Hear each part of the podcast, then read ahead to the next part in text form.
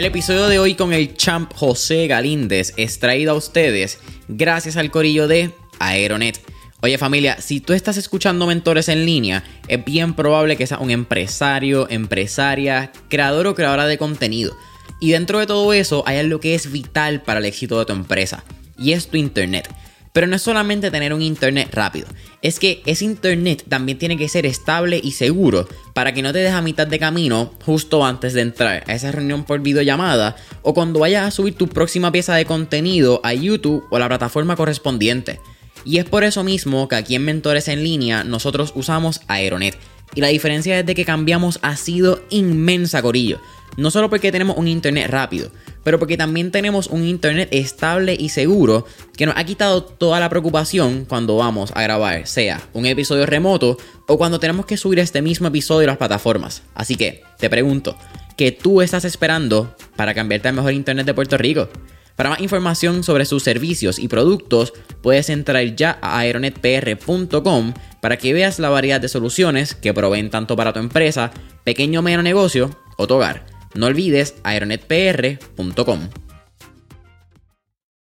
No hay manera, no hay, no hay manera que las cosas queden plasmadas como quedaron plasmadas en, esa, en, ese, en ese primer encuentro.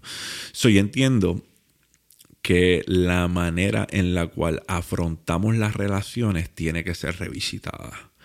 Yo evalúo muchas cosas volvemos, vamos a Walmart. Ah, vamos a hacer unos encargos y tú piensas que me está, pues coño, le hacen falta unas cosas a Walmart, déjame acompañarlo. Y es la cáscara de guineo más grande que yo te voy a tirar. Y en cosas, volvemos, cosas que tú piensas que puedan ser ínfimas, yo te estoy poniendo a prueba.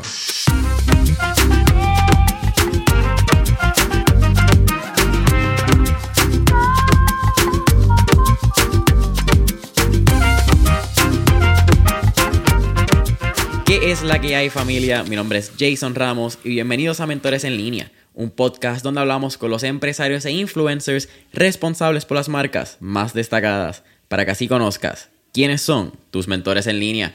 Y en el episodio de hoy me acompaña el champ himself, me acompaña José Galíndez. La que hay, brother. Papi, un placer, un honor, gracias por tenerme. Oye, el placer es mío y al igual ya te lo dije, pero agradecido por el pre-podcast session. Siempre son buenos, pero... Brother, es como yo le digo a la gente cuando están en Dímelo Champ, eh, que yo siempre tengo una conversación bien larga con la mayoría de las personas que están allí porque me interesa conectar con ellos. Y muchas de estas personas, trato de tener personas que ya hayamos conectado anteriormente, pero no siempre es posible a lo mejor nos estamos conociendo allí. Son simple y sencillamente personas que identifico como gente bien, bien, bien súper y los tengo allí. Y antes del podcast, como que engranamos. Eso siempre se da, Andrés ya lo sabe, que es uno de los, uno de los muchachos que tengo allí trabajando, y sin darme cuenta muchas veces las graba. Pa, yo no, yo no sé, y él ya está grabando hace rato. Se sacan clips. Sí, de ahí saca clips, o de ahí rellena en la misma entrevista, o hay algo que dejamos que conversamos fuera, pero y ya él lo ha grabado y lo picotea y lo mete. Él me dice, nada, aquí no se pierde nada. So, durísimo que hayamos tenido ¿verdad? esas palabras antes de. Oye, bro, hay que mentalizarlo. Esa es la dinámica. De una. Mira, hablamos un par de cosas, hablamos un cojón de cosas, pero mantuve muchas de mis curiosidades que estábamos hablando que uno tiene, ¿verdad? De, de esos invitados. Y yo quiero hablar de José Galíndez de chamaquito. Porque hablaste de. Y has hablado ya, ¿verdad? Que tenía ADD. Has hablado que te emancipaste a los 17 para comenzar tu sello disquero, tu sello discográfico. Háblame de antes. Era un chamaquito joseador, siempre estaba en la calle. Eh, de buena manera, ¿verdad? Como que estabas buscándote quizás vendiendo dulces. ¿Eras bueno en la escuela?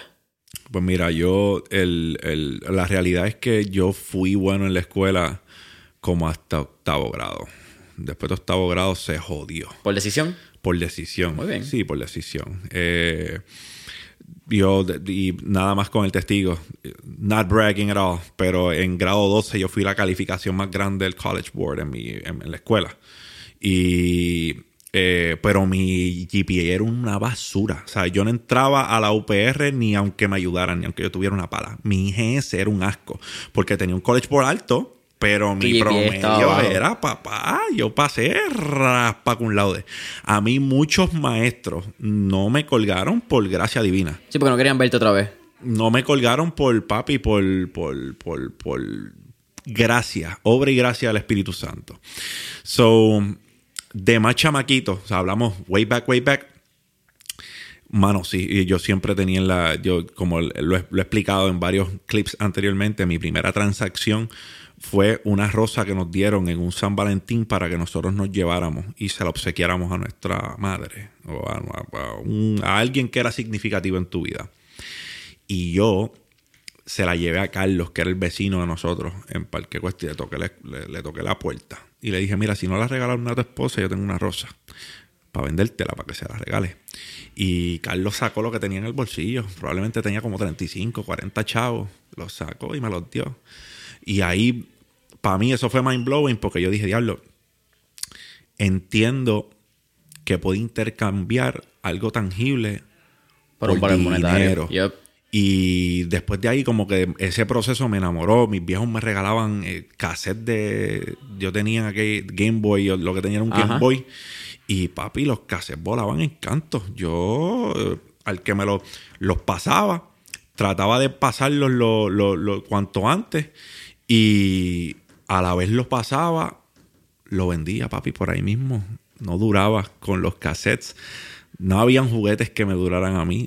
o si no era venderlos, era intercambiarlos por uno que yo no tuviera. Siempre había una transacción. Como los tazos. Sí, para mí era una transacción.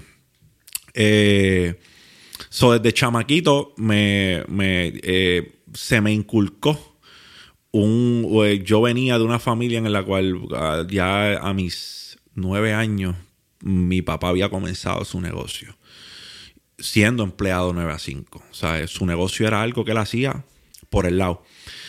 Y nunca estaba en casa. So, yo veía la, ¿sabes? La disciplina de joseo más dura, yo la tenía en mi casa, que era mi papá. Y pues a mí me fascinaba. En el momento no lo entendía, porque no pasé mucho tiempo con mi papá. Pero él inculcó en mí el aspirar y josear. No te puedes quedar quieto. Tú tienes un 9 a 5, pero eso no puede ser todo. Y de ahí para adelante, brother, todo lo vendía, yo todo lo vendía, todo lo intercambiaba.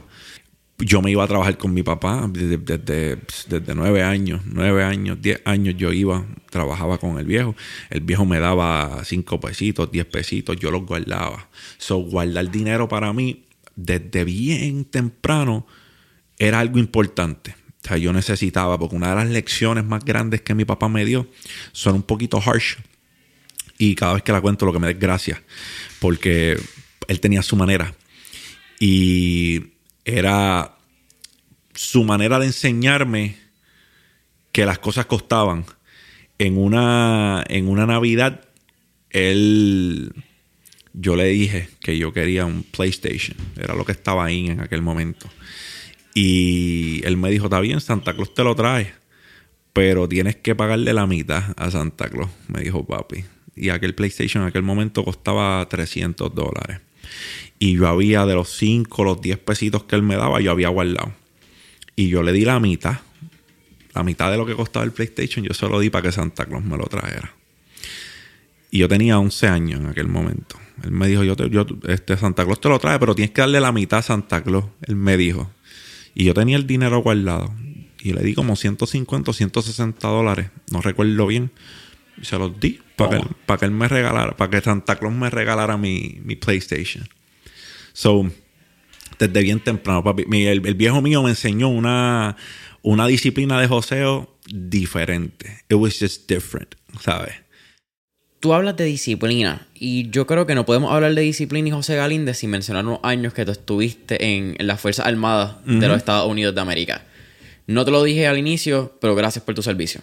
Sean tus creencias, te guste o no, I don't give a fuck about, ¿me entiendes? Si crees que el ejército es bueno o malo, si te importa la independencia o Estados Unidos, persona que, que da su vida o está en una posición que no es de él, ¿me entiendes? Estar en el Army es bien difícil y nadie lo entiende a menos que haya estado ahí. Yo no lo entiendo. Venderle el alma al diablo. Básicamente. So, eso hay que agradecerlo. Y yo creo que es bien importante que se lo digamos a las personas que pudieron dar servicio viral. Porque tú lo dijiste, no todo el mundo tiene la, posibilidad de viral, de venderle el alma al diablo. No todo el mundo regresa y no todo el mundo regresa en, la misma, en el mismo estado que se fue. El ejército marca a todo el mundo de manera diferente. So, tú le adjudicas también parte de tu disciplina actual a esa mezcla, quizás este diagrama de Venn entre tu papá y el ejército. Sí, mira, mi papá siempre quiso estar en el ejército, pero nunca pudo. Porque mi mamá le dijo, cuando el día que tú te vayas para el ejército, that's it. Mami no, mami no, no jugaba con eso, no, no jugaba con eso. Y pues él se rindió con eso. ¿sabes? El ejército lo descartó. Y de esa manera yo creo que yo tuve la habilidad de decir, porque yo entro al ejército de manera particular, yo no quería entrar al ejército, la realidad es que yo entro al ejército porque yo a nivel de bachillerato ya yo tenía casi 20 mil dólares en préstamos estudiantiles a nivel de bachillerato. A Tangana. Ah, bueno, yo beca que valga porque no tenía el IGS. No, exactamente. Y plus entré a una eh, universidad carísima, que era la Universidad de Phoenix. So, yo no, o sea, yo no, no, por el IGS no entraba a la UPR. So, una universidad que me saliera barata no, no era opción. Y papá, yo, yo traté por cuánta cosa, por lo más bajo que me cogieran a mí, yo estaba dispuesto a entrar a la UPR. Y no entraba, ¿sabes? Mi IGS estaba malísimo. Y por esa particularidad, yo escogí la Universidad de Phoenix, que era la única. Sí, muchacho, dale para acá, que nosotros te cogemos. Este entro a la Universidad de Phoenix, but it was costly, man. Eran como 1.300 dólares cada clase, ¿sabes? Eh, Las clases eran costosas.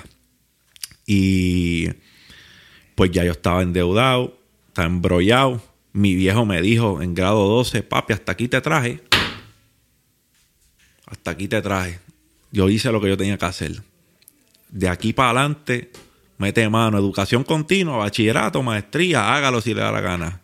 Pero eso es trabajo suyo, esa es su responsabilidad. Y yo tuve un año sabático después que salí de escuela superior, que lo que hice fue correr el negocio de mi papá. Y en cierto punto decidí, espérate, me estoy enfriando demasiado y yo creo que ellos han hecho buen trabajo criándome y lo que hablamos antes del podcast, yo lo veía como, ¿verdad? Como mi, como, como mi paga por la, por, por la buena crianza que, que, ellos me dieron, los valores que ellos inculcaron en mí, hasta ese punto, ¿verdad? Lo que yo categorizaba como, como buenos valores y principios. Le digo, pues mira, vámonos a estudiar y este va a ser mi, ¿verdad? Este, este es el grado, pues este es mi, esta es mi paga por lo que tú hiciste. So, Entro a Phoenix, tenía ya como 36 créditos, tenía. Y en 36 créditos gallitos ya yo tenía como 20 mil pesos en, en, préstamo. Y en el primer piso del Escorial Building One, que es donde estaba la Universidad de Phoenix, estaba la oficina de, de reclutadores del Army, del Navy y del Marine Corps. Y, mano, la primera que abrí fue la del Army. Nos fuimos por ahí adentro. Bacho, abrí la puerta del, reclutador del Army y le dije, ¿para qué soy bueno? Yo lo que tengo un chorro de deuda. ¿Qué vamos a hacer? Plus, además de eso, en aquel momento yo estaba en el negocio de la casa era con mi compadre y mi compadre estaba invirtiendo todo el dinero en el negocio. Y nosotros siempre habíamos estado 50-50. So, yo me vi sin liquidez en un punto y verlo a él invirtiendo más de lo que yo estaba invirtiendo ya me hacía sentir incómodo. yo no estaba cumpliendo con mi parte. Y le dije, mira, de verdad, me falta el capital. No te puedo decir que no. Me falta el capital, pero yo voy a hacer algo para conseguirlo. Y pues me metí a la oficina de reclutador sobre entre préstamos estudiantiles y tener, querer el capital para poder seguir incursionando en mis negocios. Fue la razón por la cual yo entro a la oficina de ese reclutador. Y cogí el ASVAB, salí muy bien en el ASVAB y por ahí me fui, mano. Para mí esa era la, manera en la cual yo cogía porque había un bono de listamiento. Y con el bono de listamiento pues agarraba como que un poquito de líquido y podía seguir invirtiendo.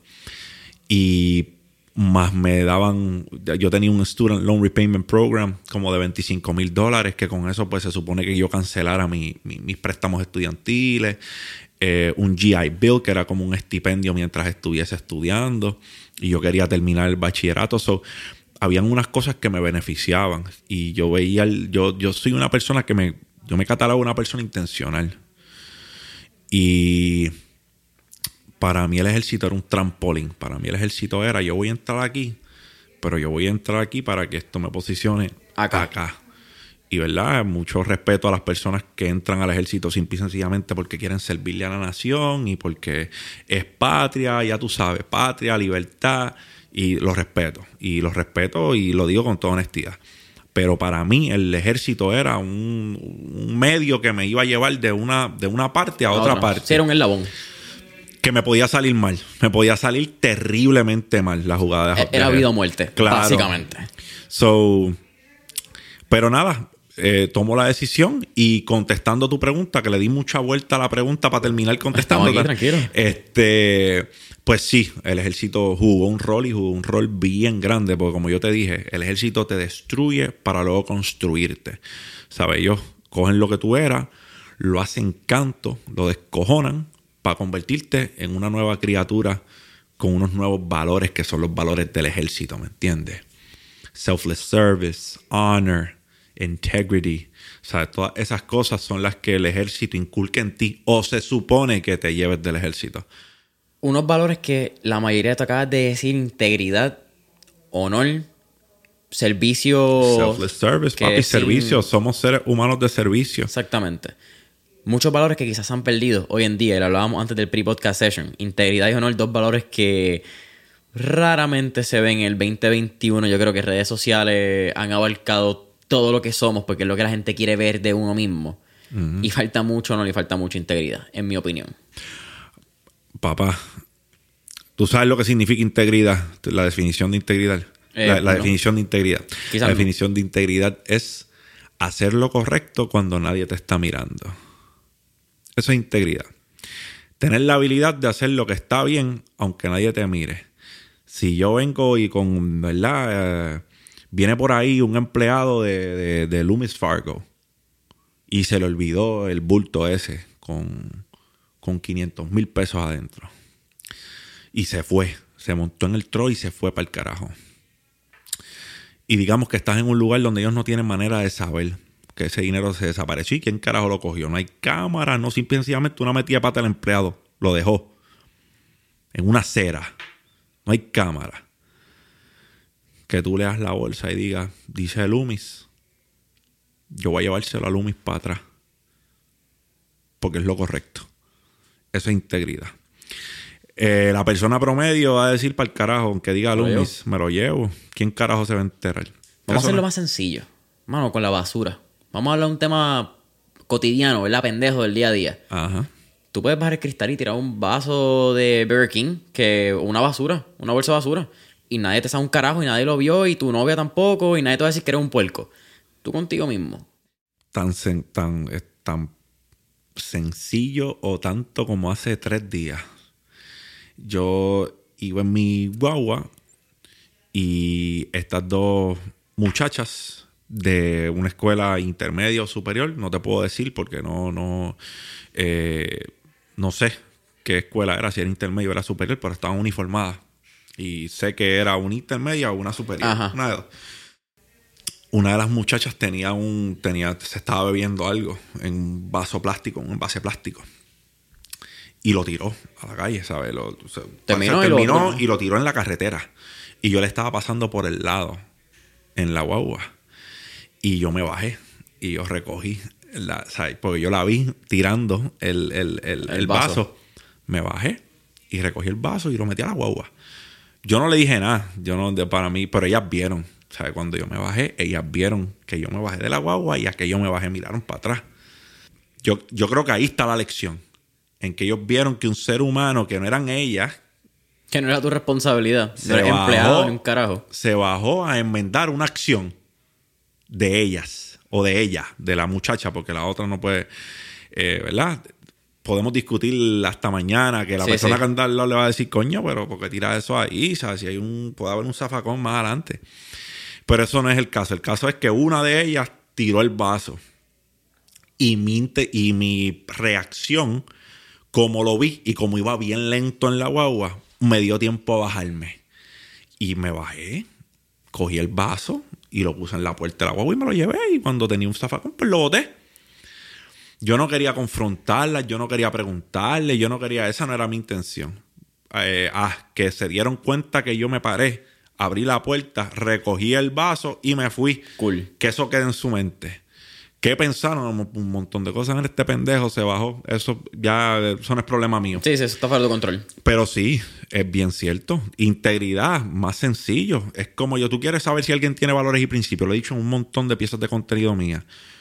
Vamos para Walmart. Yo te voy a llevar para Walmart. El carrito de compra. Carrito de compra.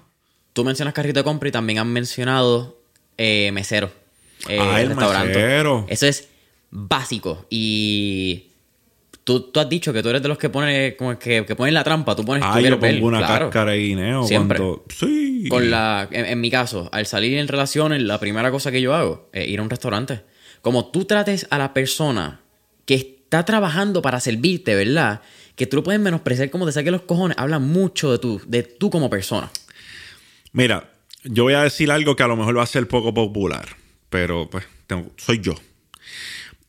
Vivimos en una era donde nosotros decimos, nosotros pensamos, ¿verdad? Que se deben, eh, que deben dejar de existir los roles, o me equivoco, ¿verdad? Eh, una mujer Puedo hacerlo puede hombre, puedo hacerlo hacerlo y hombre, viceversa. ¿verdad que sí? Estamos de acuerdo. Va, ese es, eso es feminismo en su esencia. Sí, es equidad. Buscar que el Buscar- género de las mujeres tenga los mismos privilegios y las mismas oportunidades que el género masculino. en base a la definición de libro que tiene el feminismo, yo sería un feminista. Yo soy un feminista. Igual. Yo soy un feminista. Eh, porque entonces las personas eh, equivocadamente piensan que feminismo es el contrario al machismo. Y no, eso sería embrismo. El embrismo es el que busca menoscabar el, ¿verdad? al, género masculino. Pero feminismo no es eso. El feminismo busca igualdad entre los géneros, entre, entre los sexos, ¿verdad? Para no llamarle género. Vamos ahora, vamos ahora a, a definir unas cosas por etiqueta o por cultura o culturalmente. Hablemos. Si yo te invito a cenar y tú eres una fémina, yo te invité culturalmente, ¿verdad? Por etiqueta. Se supone que, a, a quien yo invi- primero lo he dicho en mucho, lo he dicho en muchos de mis videos, pero lo reitero. Quien come conmigo no paga. Cultural, es algo mío. Siento que quien esté invitado en mi mesa, eh, nos llevamos una bonita experiencia. Te estoy invitando porque te aprecio y porque para mí eres familia. Y que debes irte de esa mesa sin lacerar tu bolsillo. Pienso que me corresponde. Y esa es mi cultura. No estoy diciendo que todo el mundo tiene que hacer esto, por favor. Si no puedes hacerlo, no lo hagas. Este es José Galíndez diciendo, ¿cómo es José Galíndez? Exacto. Digamos que culturalmente lo adecuado es que cuando tú invitas a una chica a comer, pues tú seas el que pague caballo, ¿verdad? Pues, cultura, etiqueta, educación, ¿verdad? Tú piensas que yo no estaría viendo si esa persona que yo invite a comer de no ser, ¿verdad? Eh, de no ser una persona que, que, que, que somos amigos, que es diferente, pero una persona con la cual yo tengo el interés Ujú, Esa intención. de, so- de sostener una relación o de seguir conociéndonos para ver si llega algo. ¿Tú crees que yo no estoy viendo si al menos tiene el gesto de meter las manos al bolsillo para decirme yo cubro algo? Yo le voy a decir que no como quiera. Claro. Pero yo creo que en esos primeros momentos la persona te está demostrando cuán lo más generoso que una persona va a ser va a ser en esos primeros momentos que tú lo estás conociendo. Ey, ahí tienes la mejor Esa es la versión. sí, papi, porque te quieren impresionar. ¿Tú Claro. me entiendes? Estábamos hablando, la venta. la vida es una venta. ¿Ok? Tú te estás vendiendo como el mejor candidato, tú te estás vendiendo como el mejor, em- eh, eh, el mejor postor para la pareja, whatever, pero tú te estás vendiendo. Piensa sobre eso.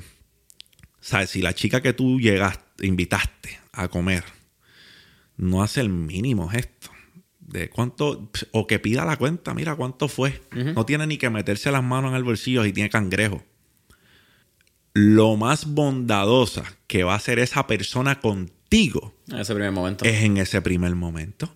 So, si tú recibes de esa persona ni un chispo de bondad en esa primera, en, en esa primera cena o en ese primer encuentro, yo creo que los indicadores dirían que de ahí va para abajo, de ahí va a ser menos bondadosa, porque tuvo la oportunidad de ser, y no tiene que ver nada con el género. Y no tiene nada que ver tampoco con... Con, Con con- roles. Sí, exacto. No, no tiene que ver nada con eso. Tiene que ver con los valores. Yo creo. Yo creo que si un hombre te invita a tu primera cita y no pagó, eso habla mucho de sus valores. Igual pienso que si tú no hiciste el mínimo gesto de, por lo menos ver la cuenta de cuánto era, también habla de tus valores. Tú piensas que él debe pagar. Yep. Entonces no estamos buscando igualdad. No, es lo que estamos buscando, básicamente aprovecharte de la situación. Volvemos, esto puede ser una opinión poco popular, pero lo estoy poniendo en perspectiva. Estamos hablando de valores y estamos hablando de principios. Lo mismo que le aplica una mujer, le aplica un pana o un tipo que tú estás conociendo porque quieres hacer un negocio con él. ¿De acuerdo?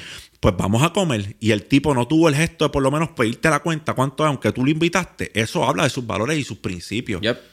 Y esto siendo objetivo, que es la cosa más cabrona porque en el 2021 es bien difícil no ser objetivo. Porque todo el mundo siente que tiene el derecho de opinar en cualquier tema y que tienen la razón. Y yo creo que en un momento muy particular de la historia, donde la razón está en el menor uso posible. La gente es bien emocional en un 2021. Hay unas razones. Pienso que pandemia afectó nuestra salud emocional por completo. Pienso que las redes sociales nos hacen mucho más reactivos de lo que deberíamos ser como seres humanos. Claro. Pero siendo objetivo desde el punto de vista, como tú dijiste, sin mirar el sexo, sin mirar el género, sin mirar de qué país sea, me importa hasta la intención. Puede ser de amigo. Y tú dijiste, yo soy bastante parecido en ese caso. Vamos a comer, yo voy a pagar. Si tú quieres pagar y tú dijiste, o somos pana, mira, pues esta vez pago yo, esta vez pagas tú, después cuadramos. I don't care. Que tú saques la intención de sea, ¿cuánto te paso? Ahora que tenemos ATH móvil, ¿cuánto es mi parte? Déjame ver el, el- el ticket. No, no, no, tranquilo, yo cubro. Eso es uno. Pero que salga de ti preguntar y no depender de la otra persona como si fuese un deber de la otra persona pagarte, habla un montón. Ese es mi problema. Entitlement. Cuando tú piensas que el mundo te debe algo o que la persona que se está sentando contigo te lo debe. Y Yo tengo un problema con eso. Porque eso no tiene un carajo, volvemos, eso no tiene un carajo que ver con que tú eres hombre, con que tú eres mujer, eso no tiene que ver con eso. Tiene que ver con que pues los valores que, pues, la- el, el- el- el set de valores no está bien definido ahí. Sí, ese core value está en la mierda. Porque a mí no me cabe en la mente que yo vaya a un sitio con una persona y que yo espere que esa persona tenga que cubrir lo mío. No, a mí no me, es como, no me cabe en la mente. ¿Sabes? Y eso es desde, desde cero, papá. Eso, mira, yo llevo yendo a comer con personas que aprecio mucho y pagando la cuenta desde que no podía. Desde que no podía hacerlo, yo lo hago. Y me peleaban. Pacho, tú eres loco. Ese ticket fue como de 300, de 400 pesos, que en aquel momento era mucho. No hagas eso, que se joda. Yo, yo presupuesté. Yo presupuesté, aunque me quedara pelado como un cabrón. Pero es porque yo le daba valor al momento que nosotros Claro. estábamos creando. Oye familia, te hago una pregunta. ¿Has estado en búsqueda recientemente de una compañía con una cultura de crecimiento y desarrollo? Si es así, tienes que buscar ya a JC Automation. JC Automation es una firma de ingeniería puertorriqueña que cuenta con más de 24 años de experiencia en la industria farmacéutica, biotecnología, dispositivos médicos, entre otros. Y el compromiso de JCA a mí me encanta, porque es añadir valor brindando servicios en procesos de automatización, validaciones y tecnología de la información. Pero la clave al éxito de JCA siempre han sido sus asociados, ofreciendo un entorno de desarrollo donde ellos brindan un servicio de calidad mundial a sus clientes. Así que, ¿eres tú el próximo asociado de JCA? Visita la página web www.jcapr.com para que conozcas las oportunidades de empleo que tienen disponible para ti hoy mismo. Recuerda www.jcapr.com.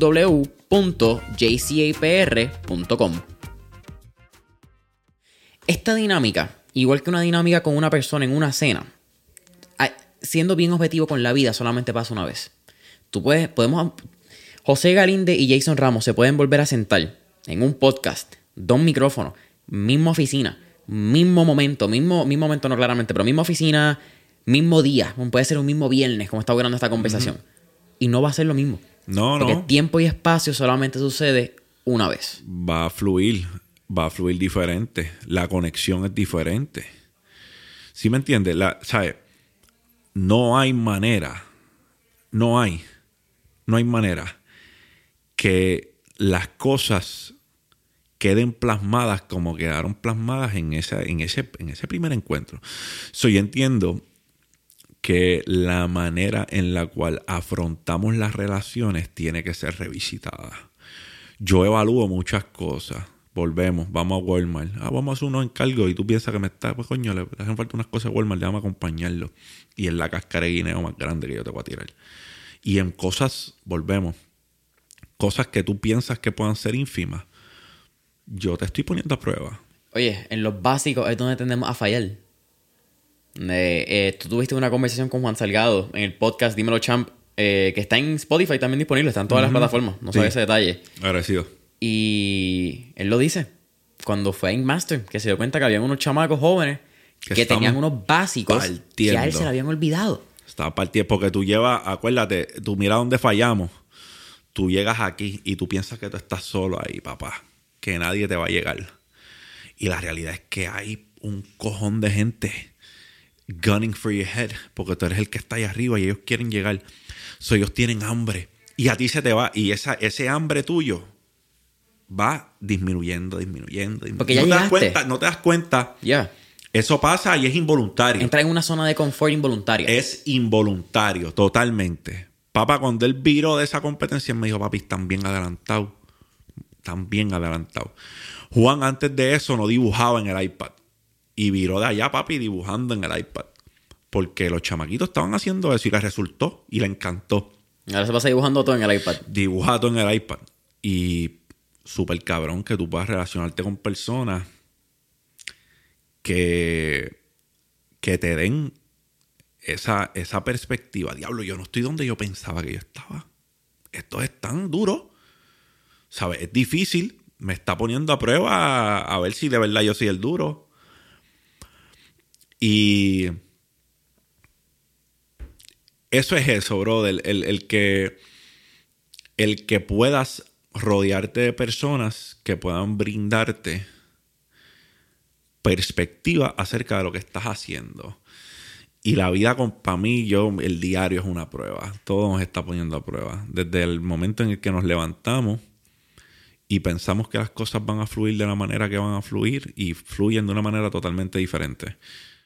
Tú también has hablado, José, de. Y esto, by the way, no le dimos el shout al principio, no le di el shout out. Shout a Mr. Juanvi, Don Juan del Campo, Ah. que fue quien nos puso en contacto. El caballo, papi, don Juan. La Don- bestia. La bestia de las gafas. Un saludo a Juan B, papi. Te quiero. Mira, eh, y tú en ese podcast mencionaste que tú aprendes de todo el mundo. No importa si estás en una mejor, en una o peor posición económica que tú. Que tú aprendes de la vida. Claro.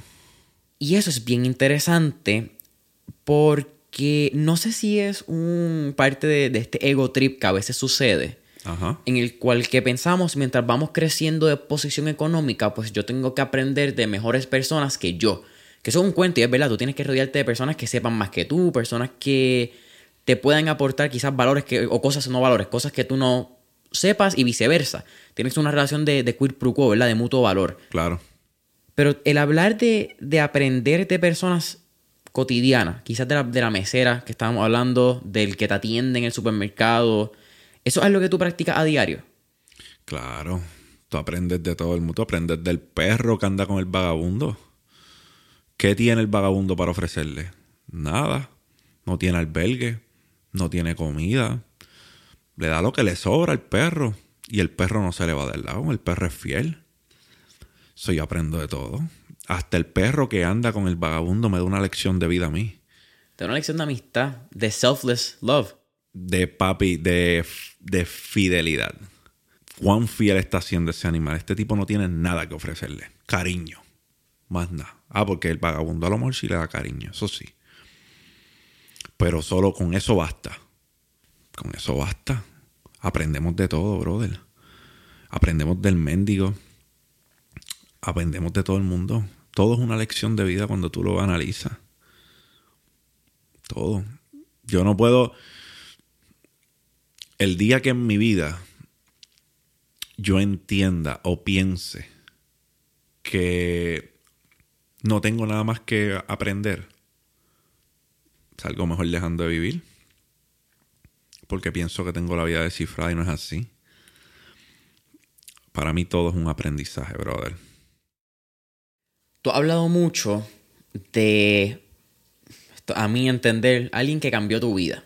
Y es el señor Chamo, que a veces conocemos como Food for Investors. Sí, papá. Mi eh, brother. Te quiero, papá. Háblame de, de tu relación con él. Porque entiendo que se conocen en un momento cuando estaban todavía en D9, que es una historia que tú has contado. No, en D9 estaba yo solo. Nosotros nos conocimos en Vima, que era otra red de mercadeo en el 2013. Que fue la primera por donde tú entraste, que fue quien te recomienda Think and, eh, Rich Dad Poor Dad.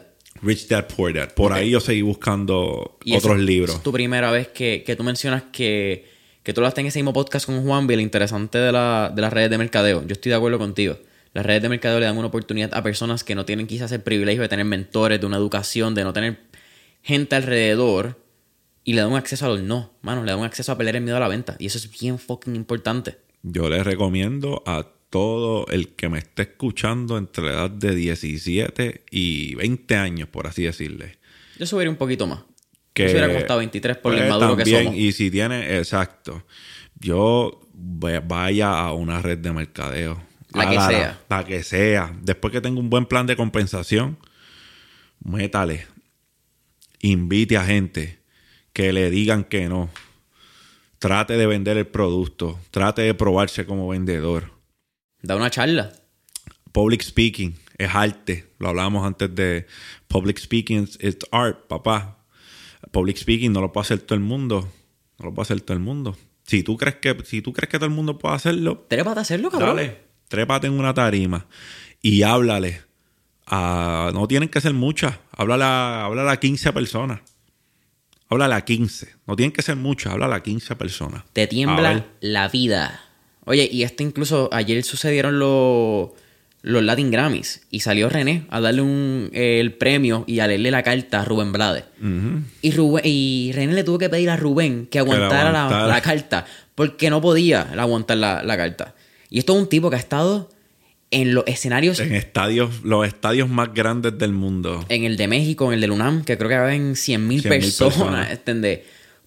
Poca gente llena ese estadio. Y que a ti te tiemblen las rodillas por tú hablarle a la persona que tú admiras. Habla un cojón de lo que era el public speaking. Y, en este caso, ¿verdad? Eso eh, tiene otra vertiente que es el respeto que le tiene. El respeto que le tiene a Rubén Blades. Pero que es un maestro, siempre he dicho. Yo. Rubén Blades es un artesano, papá, con el, con el lápiz. Yo digo que esa es Animal. la entrevista de mis sueños. Y lo he dicho varias veces y algún fucking día lo voy a hacer. Pero eso es pues Mira, a mí me encantaría, Rubén Blades para mí sería lo más cabrón de la vida. Y Draco, me encantaría sentarme a vibrar con Draco. Porque Draco trae otras cosas, también un compositor encabronado, pero de vida. La mentalidad de Draco. Acuérdate que no es lo una persona que se ve entre la vida y la muerte, ve la vida desde otra luz cuando lo supera. Y no una vez. So, para mí, esa perspectiva es cabrona, porque no todo el mundo se ha visto entre la vida y la muerte. Y una persona que tiene que mirar la muerte a los ojos y le ha ganado varias veces, ve la vida desde otra luz. Bien diferente, bien diferente. Estaba hablando de Chamo. ¿Cómo comienza tu relación con él? La mencionaste que fue en, Vita. Eh, Vima, Vima. Vima, una red de mercadeo que nosotros incursionamos en el 2013 Chamo estaba en, el otro lado de la organización. Yo estaba en el lado de organización de la gente que tenía, ¿verdad? Como quien dicen por ahí, rango, los oros, los platinos, los que tenían el carrito. Y Chamo estaba en una pata, papi, que eso no se movía ni para el carajo. Porque la persona que era el líder de esa, de, esa, pata, Dios, loco ha confesado, este pues no era el mejor orador, era una persona introvertida, estaba jodido. Y pues Chamo pertenecía a esa, a, esa, a esa, pero Chamo vio en este lado de, ¿verdad? De, de, esa organización, en el lado que yo estaba, un montón de cosas que no... Que no sucedían en la otra pata. No, que no le gustaban, porque aquí había mucha gente prepotente, mucha gente que orgullosa, mucha gente que, que le gustaba ostentar y le gustaba ir un piquete cabrón. Y yo era callado, yo no era así, ¿sabes? Lo mío era ir allí, asistir y si tenía que hablar, hablaba, pero él, pues él, me dice que él siempre veía en mí algo diferente. Este. Y nunca conectamos estando dentro de la red de mercadeo. Simple y sencillamente estábamos allí. Yo lo conocía, yo sabía quién él era, él sabía quién yo era, nos respetábamos, eh, respetábamos nuestro carácter. Él subía una cosa aquí, yo le comentaba, esto está súper, brother, me gusta mucho. Mantuvimos esa, esa dinámica. Pero no conectamos hasta después que salimos de la red de mercadeo. Que entiendo que ustedes vuelven a conectar en pandemia. En pandemia. hace menos de un año. En pandemia nosotros volvimos a conectar. Una relación de casi 10 años, que tiene su, su pausa, ¿verdad? 10 años de que se conocen más o menos. Ajá. Hace un año cambia drásticamente la vida de ambos. Ajá. ¿Cómo tú describirías la relación con Chamo hoy en día? Y tú lo miras como un mentor. Todavía, lo, todavía lo tengo. Y pues, contrario a popular belief, Chamo tiene mi edad. E incluso Chamo es menor que yo. ¿Se ve menor? Menor que yo. Tú también tienes barba. Eso no te ayuda. Exacto. Estás diciéndome que me veo todo jodido. Te la voy a cobrar. Te la doy. No voy a decir nada. Cabrón. Nada. Este... Pero...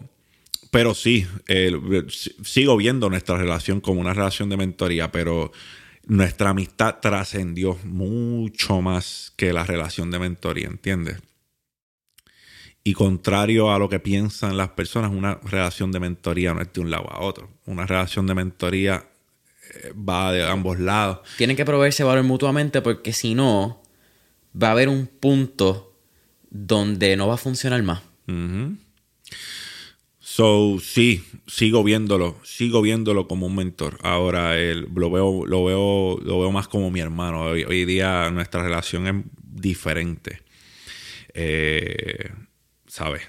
Eh, nuestras conversaciones siguen siendo de crecimiento, muchas de ellas, pero, pero a mí me interesa más saber cómo él está en el día que, que que como Tú llamas para saber que está bien, no para saber cuál va a ser la próxima moneda que va a explotar. Eh, que le, eh, para mí es mucho más importante dónde él está mentalmente que cuál es la próxima gema, ¿entiendes? No, no lo veo de esa manera. No lo veo de esa manera. Lo veo de una manera bien, bien poco egoísta. Veo nuestra relación y es una igual. Hay pues, días que no hablamos, eh, pero cuando hablamos nuestro, nuestro enfoque primordial es saber cómo estamos y conectar como, como personas, como individuos. Y yo pienso que eso es lo más que me ha hecho crecer de nuestra relación de mentoría, no en las inversiones. En las inversiones yo sí he aprendido mucho de chamo, pero nuestra mentoría en cuanto a las inversiones fue bien desconectada. O sea, él me daba artículos, lee esto, lee aquello, lee esto. Y ahí yo me iba a hacer mi tarea, ¿me entiendes? Que Chamo no fue mi mentor de siéntate, te voy a enseñar esto, te voy a enseñar esto, no, no, no funcionó de sí, no, no, era el que te estaba enviando señales, no te estaba diciendo papi, en algunas veces sí me dijo, ve papi esto, presta la atención o métele a esto. Pero otras veces no. Igual mucha, hay, hay, muchas oportunidades que yo vi y le compartí a él, ¿me entiendes? Que nosotros crecimos mutuamente. Y pues, ¿qué te puedo decir? Eh, así funcionó y así funciona hasta el sol de hoy. Pero él le ha sumado mucho más a mi vida en mentalidad, en valores y en principios de lo que me ha sumado como inversionista. Porque yo venía guayándome las rodillas, papi, desde pibe, ¿sabes? Mi desconexión con el dinero es así desde que yo tengo uso de razón, ¿entiendes? Yo siempre, como te dije, yo... Eh, carajo, Santa Claus toma 150 pesos. Para mí el dinero son fichas. Si el dinero simplemente es una, es que decir dinero y moneda es bastante similar, pero simplemente algo tangible que te pueda ayudar a, te pueda ayudar a llegar a X punto, a conseguir X resultado, pero nunca ha sido el fin. El dinero no es tu meta, el dinero te ayuda con ciertas cosas, pero nunca ha sido como que lo, lo, que te mueve a ti como persona. El dinero es un facilitador. Exactamente. El dinero es un facilitador. El dinero es algo que te permite hacer cosas que sin ello no pudieras hacerlas. Sencillo. Y así yo lo veo. Hay personas que ven el dinero como, como el medio para obtener X o Y cosa material. Ahí, ahí es un poco banal. Yo no lo veo de esa manera. A mí el dinero me permite pasar más tiempo con mi hijo, viajar, tener experiencia. Es una libertad. Claro. Tú no quieres dinero, tú quieres la libertad de poder ir a una tienda y no mirar el precio. Tú quieres la libertad de hacer lo que te salga de los cojones en buen español. Pero tú quieres poder ir a ese dealer y este es el que me llevo. Tú quieres poder ir a, a Best Buy y decir, me llevo esta computadora, me llevo este preamp, me llevo este micrófono, me llevo y ya, cóbralo. Toma. Ya. Las personas están buscando libertad. ¿Sabes? Eso es lo que están buscando con dinero, poder levantarse. Y la mayor libertad que yo tengo no es la, no es la cantidad que yo tengo en el banco. La mayor libertad que yo tengo es levantarme todos los días y decirlo, yo voy a hacer lo que me dé la gana. Boom. Esa es mi abundancia. No deberle nada a nadie. Mi abundancia es, hoy yo voy a hacer qué? Lo que me da la gana. Mañana que yo voy a hacer lo que me da la gana de nuevo. Y el día de arriba lo que me da la gana de nuevo. Y así. Esa es mi mayor abundancia. No las cosas que pueda uno ostentar o no. A mí no me importa que tú sepas que yo manejo. A mí no me importa que tú sepas qué marcas son las mierdas de tenis que tengo puestas. Porque igual las jodo saliendo de aquí con un bache y se jodieron. Y como mismo me pongo unas tenis de 300, me pongo unas chancletas de 3 pesos de la farmacia. A mí no me importa. ¿Sabes? El valor que le damos a, a las cosas muchas veces es mm, bien banal. Y es bien raro porque cuando uno está, esto, mi opinión, y me la rebota, cuando uno está subiendo en nivel económico, tratando de llegar a, cierto, a ciertos nichos, ciertas conexiones, ¿verdad? Vamos a hablar ya de, de, ese, de ese modelo de poder mejorar tu, tu mastermind, por llamarlo como lo llama Napoleon Hill en Think and Grow Rich, ¿verdad? Ese corillo tuyo que está alrededor de esas cinco personas. Por alguna razón pensamos que tener cosas más caras nos va a hacer llegar a esas personas. Y esto no es haciendo el cuento pendejo que a mí me encojona de que ponen una foto de Bill Gates, una foto de Mark Zuckerberg y ninguno tiene marca o logos porque son estupidez. Ves una camisa de Mark Zuckerberg y si la buscas bien es Giuseppe Zanotti y no tiene el logo. Esa es la diferencia. Y la camisa te costó dos mil pesos. Exacto. So, esa- ese cuento ficticio pendejo de que porque no tiene el logo no es caro, eso no me importa. Pero tú no puedes pretender que porque tienes unas tenis de 300 pesos, te compraste una Alexander McQueen, qué sé yo, que costaron Ajá. 800. Eso te va a hacer mejor persona cuando te sientes con José Galinde. Vamos a llamarlo así. No, pero mira, sí te voy a decir algo. Sí te voy a decir que hay muchas, que es una táctica de mercadeo que muchas personas utilizan. Efectivamente. Y volvemos. A mí me gustan los relojes. Y cuando me siento a hablar con alguien, lo primero que hago es mirarle la muñeca a ver qué tiene puesto. Un tema de conversación. Pero no tiene que ver con que yo le dé, pues tú puedes tener un Seiko, tú puedes tener un G-Shock. A mí me fascina. No importa la marca que sea. Pero es que conectes con, yo conecto con la gente o la gente conecta conmigo porque saben que algo me llama la atención. Claro. Por cómo funciona. ¿Entiendes? Nada que tenga que ver con una marca, nada que tenga que ver con eso. Punto. A ti te gustan, ver- ¿verdad? El Swiss Movement, pues nos podemos, nos podemos sentar y dialogamos y nos vamos en eso. Pero, pero sí, hay que, pss, de que hay vende humo, hay vende humo que ni votándolo se acaban. Drake los otros días dijo que él gastaba 5 mil dólares mensuales en un Rolls Royce y que no tenía con qué carajo pagarlo. O sea, él buscaba la manera de tener 5 mil pesos todos los meses para pagar ese Rolls Royce que era rentado. Nada más para que la gente pensaran que él había llegado. ¿Entiendes? Estaba vendiendo humo. El fake it till you make it. Faking it until he made it. And he made it. And he made it. Es una táctica de mercadeo. Al que lo utilice y le resulte, pues vaya con Dios. Sí, Dios se lo bendiga. ¿me entendí? Ese no es mi, simple y sencillamente no es, that's not how I, that's not how I roll, ¿sabes? Eso no es, eso no es algo que me distinga, o sea, podemos estar aquí sentados hablando miel- mierda media hora o 40 minutos de cosas que tengan que ver con dinero y pues ostentar, a- hay personas que ostentar, la ostentación le llena Claro. Y yo lo respeto. Tienes a los Dan Bilzerian de la vida que lo de él es ostentar, es enseñarte cuánto que yo tengo, esto, aquello, lo otro. Hay una línea bien fina. No es que tú tengas que esconder tus resultados. Eso es otra cosa. Eso es otra cosa. Yo no tengo que taparme la muñeca. Yo tengo puesto lo que tengo puesto. Tú no tienes que enseñar lo que está guiando, que yo lo vi, no hay que mencionarlo. Pero si sale en el video, pues salió, eh, no, lo voy a esconder. Pero no estás enseñándolo. No, no, no, no, no, no te voy a hacer un video de porque, ah, ahora que tú eres aficionado de los carros, que te gustan los vehículos, que te gustan cuántos caballos de fuerza tiene este vehículo y enseñar los fit, esos son otros 20. Un Andy Frisella. Andy Frisella, caballo, papá, caballo, empresario de siete pares cojones. Le gustan los carros. Papi, el tipo le gustan los carros y punto. Pero él no está, él no te vende quién es él mediante su carro. es, es que es que una línea raro, bien fina. Es raro que yo te lo pueda describir, pero se nota, bro. ¿Sabes? Es algo que tú puedes percibir. Sí, algo... se nota y tú lo hueles, hermano, cuando tú estás vendiendo mierda por ver lo que tienes. Sabes, si la única manera que tú tienes de probarme que tu producto es bueno es mediante lo que tú tienes, eh, pues qué sé yo, me pongo incómodo, ¿entiendes?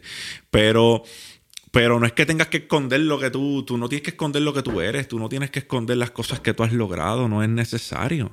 Ahora, ¿sabes? Si lo vas a utilizar solamente para apalancarte de ello y poder obtener una venta, pues eh, yo no creo que sea la venta más, eh, la venta más, por decirlo de una manera más honesta que digamos. Claro. ¿Cuáles son cinco hábitos no negociables en tu día a día? Cinco hábitos no negociables en mi día a día. Agradecer es el primero. Porque si no somos agradecidos, somos entitled. Hay dos, son dos vertientes. Tú agradeces o piensas que te lo mereces todo. No hay in between. ¿Sabes? Son por los opuestos. Si no agradeces, piensas que te lo mereces. Piensas que eres merecedor. De todo. Desde el oxígeno que respiras hasta la comida que te llevas a la boca. Porque la desigualdad existe. Hay personas que no tienen para comer. So, el agradecimiento es uno de mis hábitos. Yo me levanto y lo primero que hago es agradecer. Y agradecer no te estoy hablando de que si tú no eres religioso, no tienes que ser religioso. Tú agradeces a lo que tú quieras agradecerle. O a la vida, a la energía, a la, eso muy tuyo, muy personal. Eso es bien loco porque la gente, mano, te interrumpa, pero la gente piensa que ser agradecido, ser empático, ser un, qué sé yo, hasta un ser de bien, tiene que ver con religión. Como que la gente trata de atar como que tú ser buena persona con que eres buen cristiano, por poner una, religión o buen musulmán o algo que a fuck, lo que sea. Hay cristianos que son un asco. I know a few. Y hay personas agnósticas o ateas que son excelentes personas. Aunque discrepemos, eh, yo soy creyente, pero aunque ¿sabes? tú eres agnóstico, pues cool. O sea, yo creo que se prueba la grandeza de un ser humano cuando podemos vibrar sin que tengamos los mismos, las mismas creencias. Claro. Yo creo que ahí está. Cuando tú sabes que tú maduraste o tú tienes la capacidad de compartir con seres humanos grandiosos, aunque discrepes. Cuando las cosas que nos unen son más que las que nos separan. Perspectiva. Yo crezco de eso. Para lo mejor no lo veía en esa luz. Coño, diablo. lo pintaste de una manera que nunca lo habían pintado.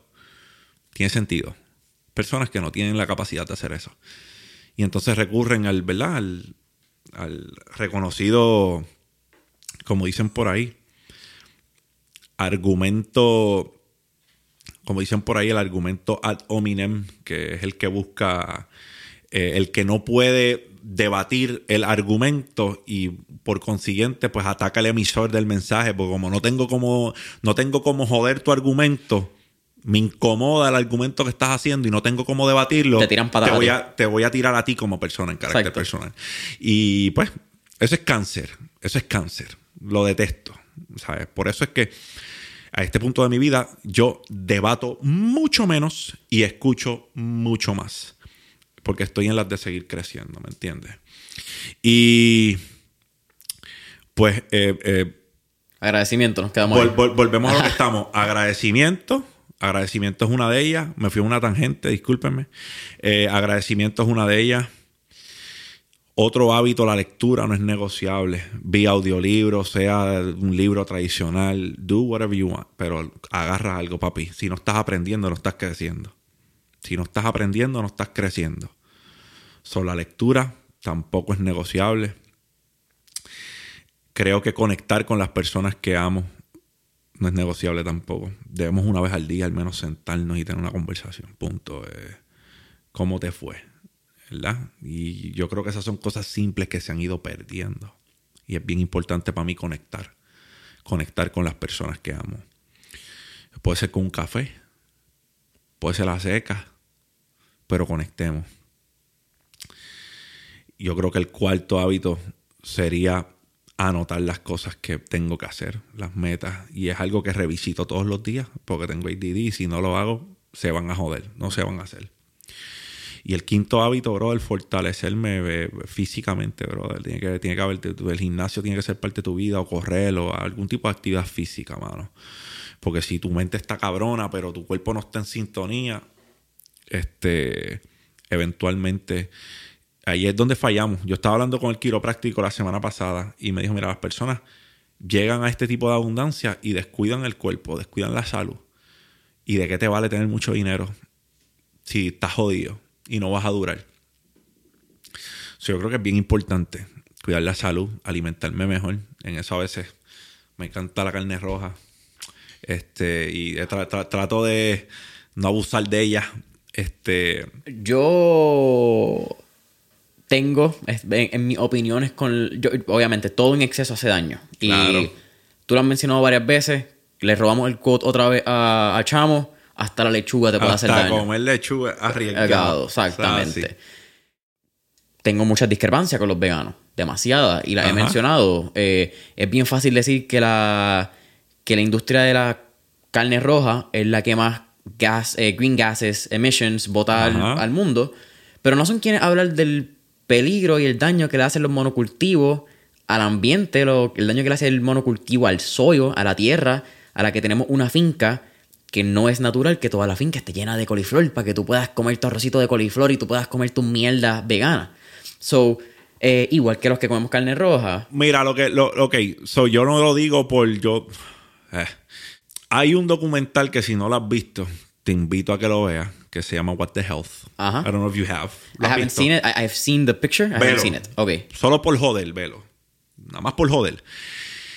Y hay cosas con las cuales, en base a teorías, este, podemos debatirlas para aquí para atrás. Yo no soy vegano, volvemos. Yo no soy vegano, no soy vegetariano, los respeto. Mira, voy a decir algo que nunca he dicho.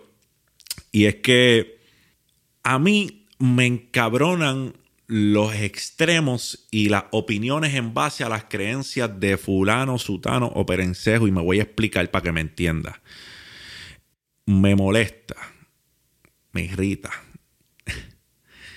que tú eres vegano y yo como carne roja y yo soy el demonio, pero tú estás bien. Que tú tienes un carro eléctrico y yo tengo un carro que usa gasolina y yo estoy jodiendo el planeta, pero tú no estás jodiendo el planeta. ¿De dónde sale tu litio, cabrón? Eh, volvemos. Eh, eh, me molesta que demonicemos al que no tiene una creencia igual que la nuestra. No está mal que tú seas vegano y que eso te haga feliz y que tú decidas vivir tu vida así. Puñeta. Qué bueno. A mí me gusta la carne roja. Eh, trato de no abusarla porque sé, clínicamente hablando, el exceso de carne roja hace daño. Pero es el exceso. Pero hace daño. Sí, sí, sí, no, no, estamos claros. Claro, Pero hace daño. ¿Sabes? Todos los excesos son dañinos. Exactamente. Y la carne roja es buenísima. Es bien fácil que abuses de la carne roja. Si te gusta, bien fácil que abuses de ella. Y eso trae un sinnúmero de ramificaciones que clínicamente, eso no es una opinión, eso tú puedes buscarlo. Claramente. Puedes buscarlo. Es data, está ahí. Es data. Los datos no hay quien carajo los afecte. Están ahí. You can skew data en, en, verdad en, varios sistemas, pero la data está ahí. Exacto. están el montón de estudios. Clínicamente hablando, lo comprueban. Pero, ¿por qué carajo? ¿Sabes? Creen lo que tú crees que la otra, siempre y cuando no le haga daño a terceros. Claro, eso es bien importante. Siempre y cuando no le haga, porque papá, si tú eres un, si tú eres un yihadista, fuck you, ¿sabes? Tú estás buscando hacer valer tus creencias mediante la muerte de otros individuos. Ya ahí, ah, eso no puedo avalarlo. ¿Sabes? Si lo que, si lo que tú crees, o si lo que tú crees, ¿verdad?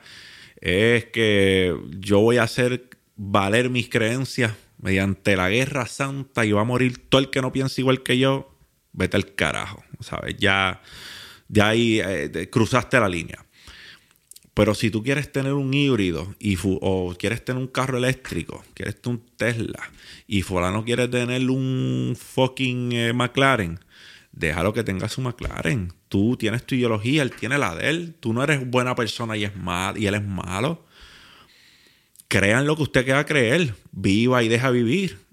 ¿Sabe? Que tú tengas una opinión y fulano tenga una opinión diferente, no hay que demonizarlo por eso. Me encabronan los extremos. Me molesta. Porque... Eso es el problema. El problema no son las creencias. El problema son los extremos en todo el fanatismo. El fanatismo, exactamente.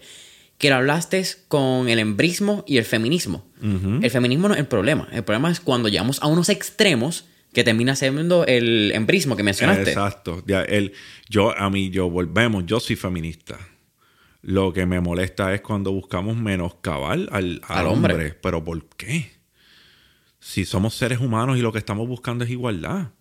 Y hay unos hechos que nos constan. A mí me consta que, hay que los hombres están ganando más que las mujeres. Y es un fucking problema. Y hay que erradicarlo. Yo, estoy consciente. También es data. Eso no lo estoy inventando, eso está ahí. Igual que el porcentaje de mujeres que levantan capital en una compañía es un por ciento comparado con el hombre que levanta capital. Eh, eso es data, eso está ahí. Eso es data. ¿Entiendes? So, yo estoy totalmente que el que, volvemos, que las mujeres están muriendo ahora mismo. Que las mujeres están, muriendo, matando. que las están matando, puñetas. Es verdad. También hay un cojón de hombres muriendo.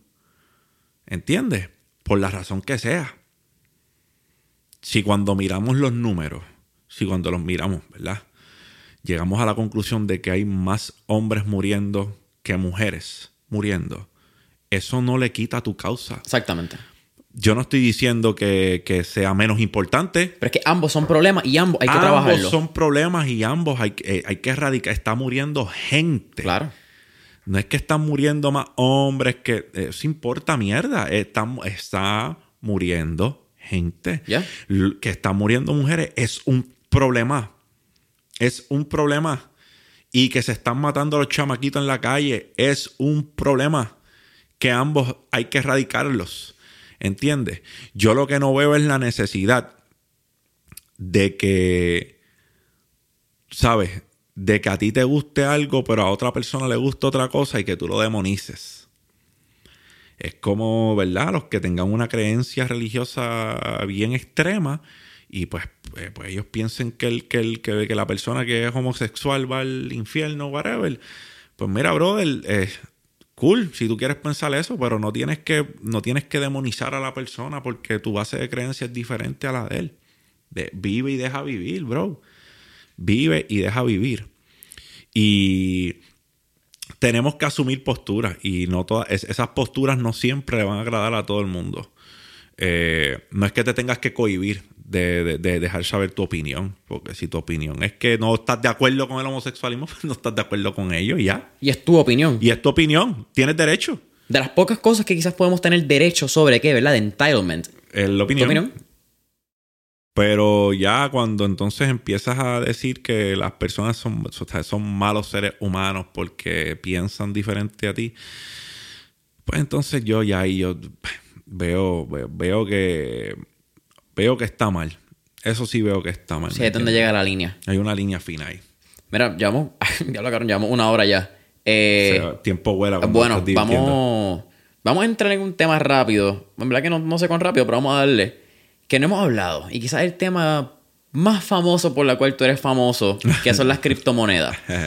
eh, me considero alguien bastante conocedor, bastante en el tema. No quiero hacer preguntas pendejas y no te voy a preguntar cuáles son las tres monedas que debemos invertir en el 2021. no, hay, preguntas pendejas, hay pendejos que no preguntan. ¿Crees que hay pendejos que preguntan también? No. ¿Crees pendejos que no preguntan? Pregunta que se hacen es pendeja. No, porque a lo mejor tú tienes esa duda y 100 personas más también tienen esa duda. Y le aclaras la duda a 100 personas de una. Ok. No hay preguntas pendejas. Porque tu la respuesta de tu pregunta va a.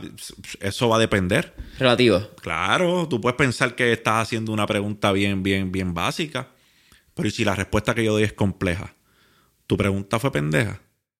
Buen punto. Buen outtake. Buen punto. Buen punto. Tu, pre- tu pregunta puede ser sencilla, pero y si, me- y si mi respuesta te pone a pensar y a raíz de esa respuesta nace otra pregunta que no es tan pendeja como la primera. Claro. ¿Cuán pendeja fue la pregunta? No hay preguntas pendejas. Nice. Todas yo la, Very todas, todas yo la, to- todas yo las eh, les doy el mismo peso. Todas yo le doy el mismo peso. Así, así lo hago. An- Antes de, la- de- de entrar a la cripto, tú eres bien objetivo. Ujú. ¿De dónde sale?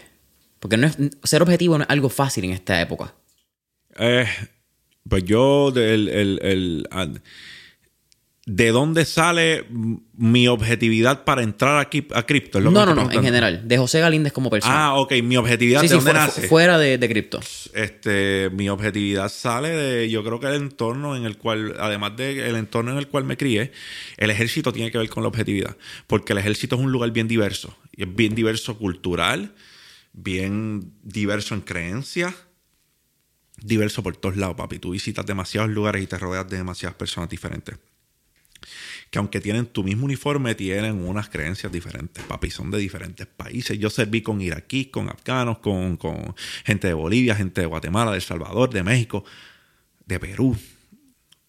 Serví con demasiadas personas, brother. So, yo creo que mi objetividad viene de ahí. Y hay cosas que en Estados Unidos continentales son un, son un tabú tocarlas a diferencia. Yo creo que Puerto Rico, aunque dicen, ¿verdad? Que es la generación de cristal, que por todo se ofenden o whatever, todavía pienso que hay temas que en Puerto Rico se pueden tocar con más facilidad de lo que se pueden tocar con Estados Unidos. Creo que también la posición sociopolítica que tiene Puerto Rico, pues está abierta a temas incómodos como nuestra posición sociopolítica, valga la redundancia. No Ahora sé- mismo es bien, eh, perdóneme, el, el que los, y, y lo digo, el, el puertorriqueño que sea un racista el- el- es el más pendejo del mundo. ¿Sabes? Si hay una pirámide de, de pendejismo, el puertorriqueño que sea racista está en el tope de esa pirámide. Porque nosotros somos lo más sato que ha parido madre. Nosotros somos una mezcla de cuanta ópera. Y cuando te vienes, y, y cuando te vienes a, cuando vienes a dar cuenta, hay un DNA test que corre por ahí, brother, que, va- que sorprendería a muchas personas. Hasta el que no piense que tiene raíces de Senegal o de Sierra León, papá, te van a salir. Claro que sí. So, Y esto sin hablar de la cantidad de gallegos que llegaron en el, en el siglo XVIII y XIX, pero, Córsogo. pero ¿a qué voy con eso? Que en Puerto Rico, yo todavía, eh, todavía, yo le puedo decir, yo, yo no soy, yo soy amarillo, yo no soy ni blanco, ni yo soy amarillo, amarillento soy yo. Este, mi muletilla es negro, dímelo negro. Y ningún boricua me va a decir, negro, pero tú, tú eres racista. Nadie va a decir eso. Hasta el sol de hoy no me ha pasado. Que pueda venir alguien, pero yo eh, os puedo decir sin sentir que lo van a tomar de manera ofensiva. Claro. En Estados Unidos tú no puedes hacer eso, siendo un caucásico. Este, tienes que tener, tienes que ser un latino, un hispano del barrio duro para que tengas un pana negro y poder decirle negro en Estados Unidos, porque si no, lo van a es una ofensa, porque el racismo es tan rampante en Estados Unidos. No estoy diciendo que en Puerto Rico no haya racismo, aquí hay racismo. Pero, Pero son no- pendejos, es lo Claro. menos. Yo entiendo que es lo menos Sí, que lo el, más. el entitlement a ser racista también, el que la gente piensa que tienen derecho por ser todo el blanco mundo o y tu abuela, ¿dónde está, cabrón? Si tú eres racista y tú eres de Puerto Rico, ¿sabes? Yeah. Eh, el- aquí eh, volvemos. Es algo que, que yo puedo abordarlo, que yo puedo abordarlo y decir, eh, en Puerto Rico sí hay racismo. No es tan, no, no, no es marcado, no es rampante como en los Estados Claro. Unidos, ¿entiendes? Pero hay muchos temas, pero es que no me voy a, ir porque es que si nos vamos, eso es una conversación de, de otro podcast. Exacto. Eh, Este, háblame de, de, de cripto, vamos a hablar un poquito ahí. Yo entiendo que tú entraste en el bull run, en el último bull run heavy que hubo, que fue el 2017. 2017, 2018. Exactamente, que muere más o menos como para marzo de 2018, es cuando vuelve a hacer esta consolidación. Exacto. Que vuelvas a... Sí, papi, salieron un montón de backholders de ahí para Yeah. abajo, papi. XRP llegó a tres y pico y se escrachó hasta eh, lo último. Litecoin. Litecoin, Litecoin fue uno, llegó a igual. 300, casi 400 y no ha vuelto a, a- a dar un palo ahí. Porque es- eh, las personas no toman en consideración en cripto la oferta y demanda y la capitalización de mercado. La cantidad de monedas de Litecoin que habían en circulación en aquel momento eran, eran mucho menos que las que hay hoy. Por consiguiente, en aquel momento un market cap más bajo pompeaba el precio más de lo que podemos llegar al mismo market cap que tenía Litecoin en aquel entonces cuando costaba 300 y pico pesos y no vamos a llegar a una fracción del precio porque hay más monedas en circulación. Claro. Oferta y demanda básica. Oferta y demanda. Mismo TRX llegó a 32 centavos, creo, 32, 33 centavos. Y este bullrun cogió un market cap bello y llegó a 16 punto algo, 17. ¿Cuánto tú crees que dura o, o hasta cuándo tú crees que dura este, este bull run que estamos viendo en el 2021-2022? Es que yo pienso que estamos viviendo un cambio de paradigma dentro del mercado criptográfico. Ok. Creo que ya no estamos viendo mercados alcistas sostenidos de punto A a punto B Cuatro años. por un año. Nos fuimos. Exacto. Creo que no estamos viendo eso. Creo que estamos viendo periodos alcistas. Nos Mucho vamos más corto. una. me- me- exacto. Nos vamos en una corrección sumamente cabrona. Consolida, consolida, consolida, consolida, consolida. Sale una noticia. ¡Pum! El mercado se va a bullish de nuevo. So, en teoría, Sale periodo- una, una noticia China. Se jodió. Corregimos duro. China acaba de banear el Bitcoin en. o se jodió. Vente en pánico, recoge motete. Pienso que estamos viendo periodos alcistas. Ahora, eh, ¿hasta cuánto dura? Es que, es que volvemos, el, el paradigma cambió dentro de nuestro mercado. Antes era más fácil predecirlo. ¿Tú sabes por qué? Porque no, no habían los jugadores que hay ahora, papi. Ahora hay unos jugadores que la cartera no es chiste. Grayscale, Square, PayPal. ¿Sabes? Tenemos negocios cuyas carteras de inversión llegan a trillones. Yep. Manejan trillones. Y el hecho de que tengan. Y están ofreciendo cripto como, uno de sus, como uno de sus productos que le ofrecen a sus inversionistas. Yep. Por eso es que mi opinión, mucha gente ¿verdad? va a discrepar. Yo happy, yo- yo feliz con que todo el mundo discrepe. Pienso que no- we are no longer going to see eh, periodos alcistas de, de un año. Tampoco creo en lo de multi-year cycle. No, no creo que vamos a estar en un periodo alcista de dos, tres años. Tampoco pienso eso. Ok. Pienso que vamos más a vivir periodos alcistas y periodos bajistas. Periodos bearish y periodos bullish. Igual que el mercado de acciones. cortos. Exacto. Exacto. So, eh, si vamos a hablar, el último So, periodo. si de- me preguntas, Ajá. ya, ya vimos en este mismo año, ya yo vi un periodo bearish. Hubo- bueno, hasta hace poco, creo que esta misma semana que estamos hablando, bajó como un 5% Ethereum, bajó como un 6% Bitcoin. Sí, pero eso yo no lo considero bearish. Yo, considero, yo considero bearish que después de que Tesla compra BTC, BTC tiene un run de 50 a 62 mil dólares Claro. y después tiene una corrección a 29 mil, un 50% del precio wiped out. Eso es una corrección. Eso es, para mí, eso es un periodo con tendencias sumamente bajistas. Todo estaba sangrando. Todo es, tú lo veías y era perdiendo valor, perdiendo valor. La tendencia era bajista.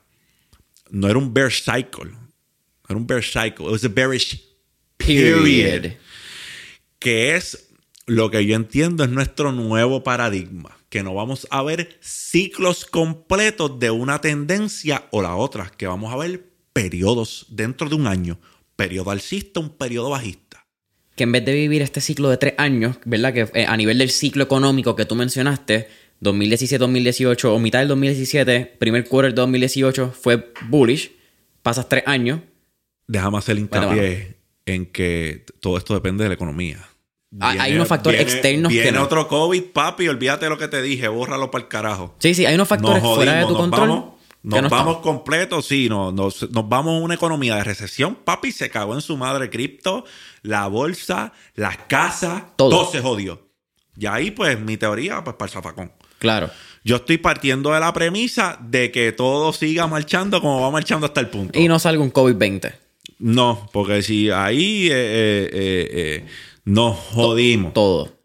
Ok, eso me parece bien interesante porque si hay una conversación que incluso era un paradigma que yo tenía de los ciclos económicos con las criptomonedas.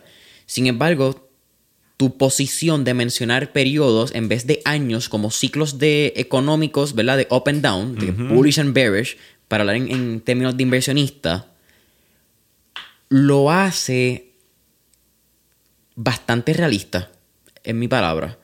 Porque te das. Y también hay una adopción del mercado mucho más rápida. Si hablamos del 2017, eran otros tiempos. Tú no podías Por eso comprar. te estoy diciendo que hasta en aquel punto JP Morgan, JP Morgan estaba diciendo que todo aquel que compraba cripto era un imbécil.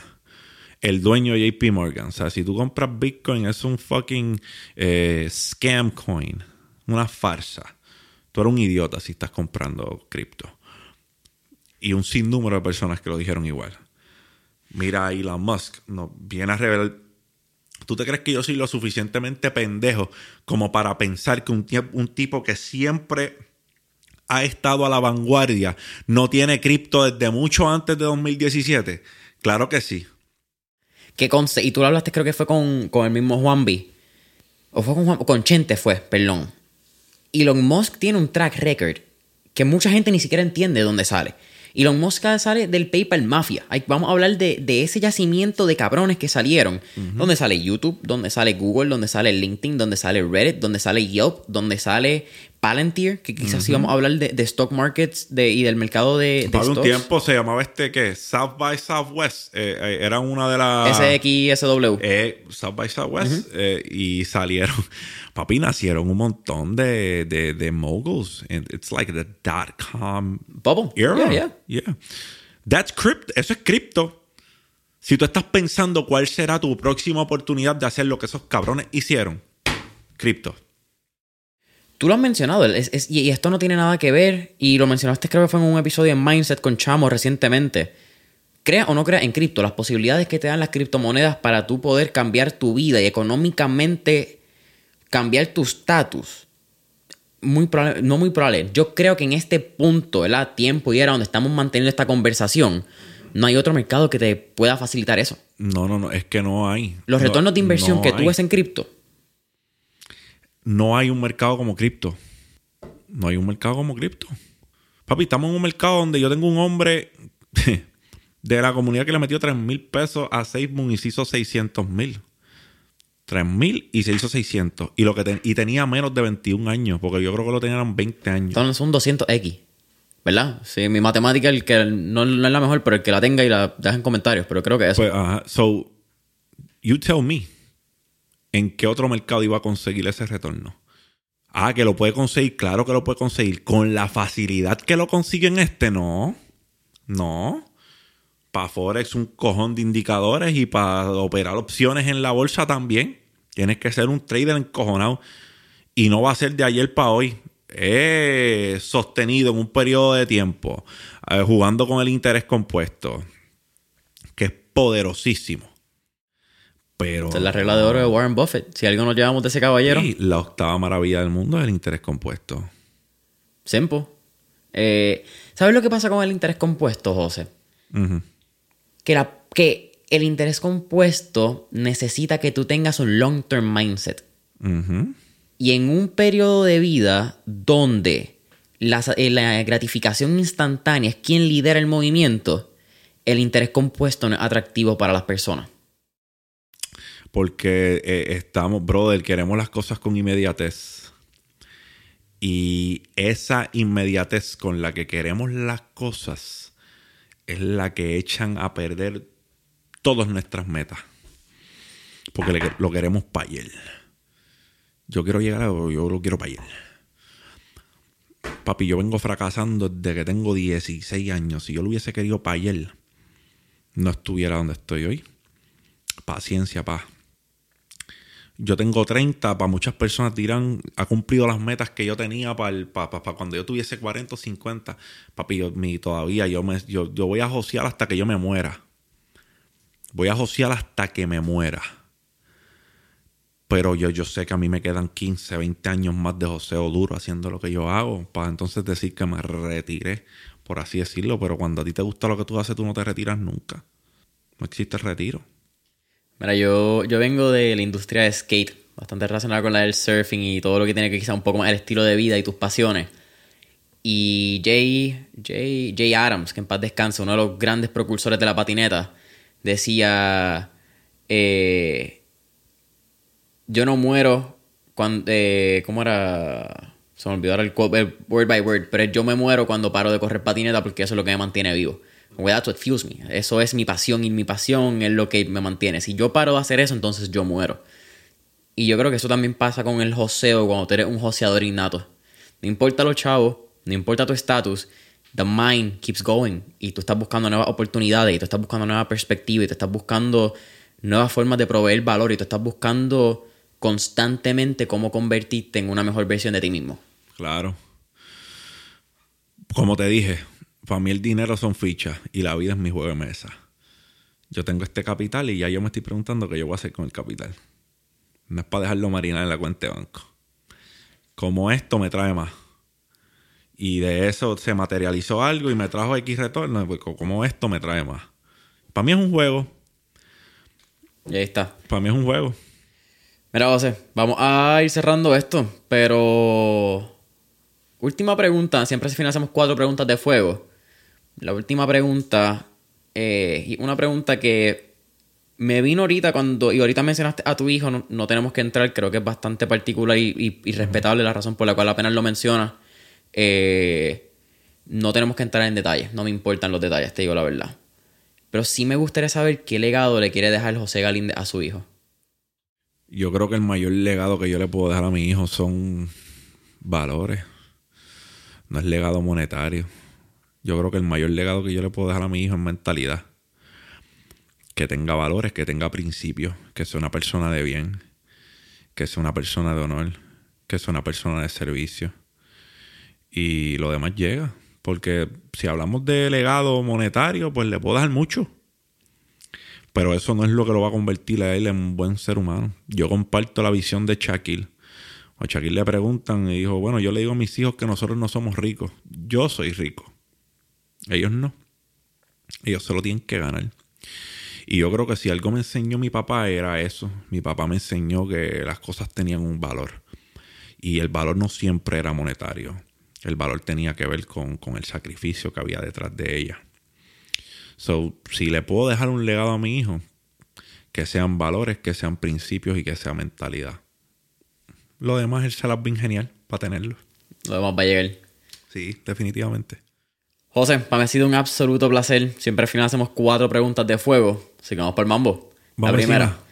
Si tuviéramos la oportunidad de estar en la película Back to the Future y tener un DeLorean, ¿a qué época, década o periodo histórico te gustaría ir y por qué? Me gustaría ir al 2008. Fue el crash el del housing market. Me gustaría ir para allá. Y llevarme todas las casas que hay en el mercado. Porque hoy valdrían como cinco o seis veces lo que valían en aquel entonces. me, me, hubiese gustado estar en ese crash del 2008. Con la mentalidad que tengo hoy, hubiese rendido dividendos. Hubiese valido la pena el crash. Yes. Segunda pregunta. Y quizás esta puede ser la más... Eh, esta y la tercera puede ser la más difíciles. Tenemos un playlist en Spotify que se llama Mentores en línea, el playlist, donde tenemos todas las canciones que motivan y pompean a nuestros entrevistados. Mm. Así que, con eso dicho, ¿qué canción motiva o pompea a José Galíndez? Hustle and Motivate, Nipsey Hustle. rest in peace. Rest in peace, Nipsey, pero Nipsey es uno de los artistas que más me motiva. Hey, legends never die. Eso es así. Hustle and Motivate de Nipsey. Nipsey es una persona que mordió eh, eh, gran parte de mi, de, mi, de mi jornada. Siempre que estoy teniendo un día que a lo mejor no está yendo de la manera que yo esperaba, yo pongo dos o tres temas de Nipsey y voy para encima. Pero Hustle and Motivate. Yeah. And you know what? The marathon never dies. The marathon continues. The marathon continues. Tercera pregunta. ¿Qué tres libros le, le recomendaría a nuestra audiencia? tres libros: Think and Grow Rich de Napoleon Hill, How to Win Friends and Influence People de Dale Carnegie y Psychology of Money de Morgan Housel. Ese es el que tiene cerebro al frente.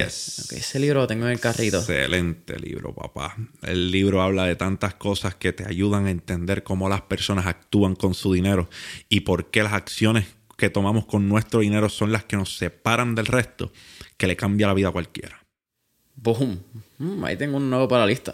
Y ese- ese incluso, ese ya se va para la lista del 2022. Ese va a ser el libro. Mete mano.